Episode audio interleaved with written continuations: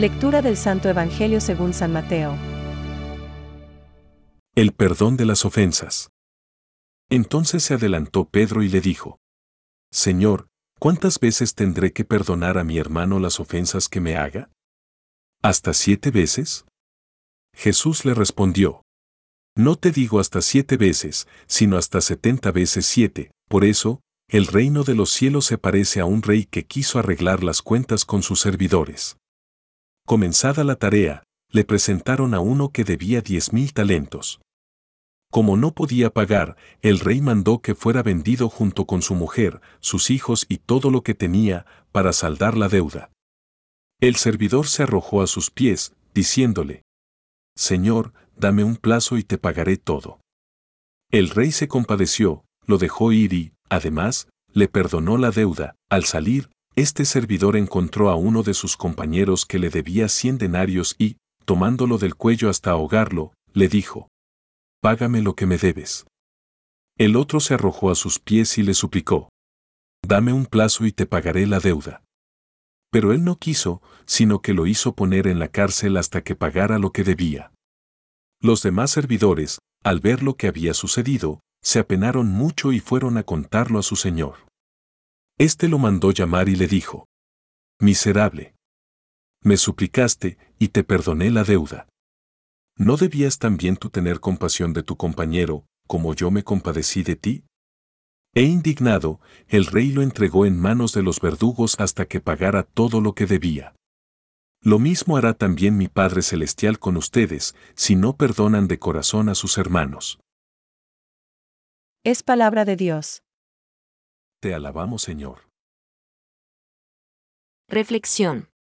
¿Cuántas veces tengo que perdonar las ofensas que me haga mi hermano? Hoy, en el Evangelio, Pedro consulta a Jesús sobre un tema muy concreto que sigue albergado en el corazón de muchas personas. Pregunta por el límite del perdón. La respuesta es que no existe dicho límite. No te digo hasta siete veces, sino hasta setenta veces siete. Para explicar esta realidad, Jesús emplea una parábola. La pregunta del rey centra el tema de la parábola. ¿No debías tú también compadecerte de tu compañero, del mismo modo que yo me compadecí de ti? El perdón es un don, una gracia que procede del amor y la misericordia de Dios. Para Jesús, el perdón no tiene límites, siempre y cuando el arrepentimiento sea sincero y veraz.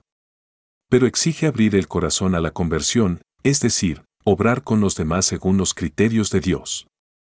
El pecado grave nos aparta de Dios. Ver Catecismo de la Iglesia Católica en 1470. El vehículo ordinario para recibir el perdón de ese pecado grave por parte de Dios es el sacramento de la penitencia, y el acto del penitente que la corona es la satisfacción. Las obras propias que manifiestan la satisfacción son el signo del compromiso personal, que el cristiano ha asumido ante Dios, de comenzar una existencia nueva, reparando en lo posible los daños causados al prójimo. No puede haber perdón del pecado sin algún género de satisfacción, cuyo fin es 1. Evitar deslizarse a otros pecados más graves. 2. Rechazar el pecado. Pues las penas satisfactorias son como un freno y hacen al penitente más cauto y vigilante.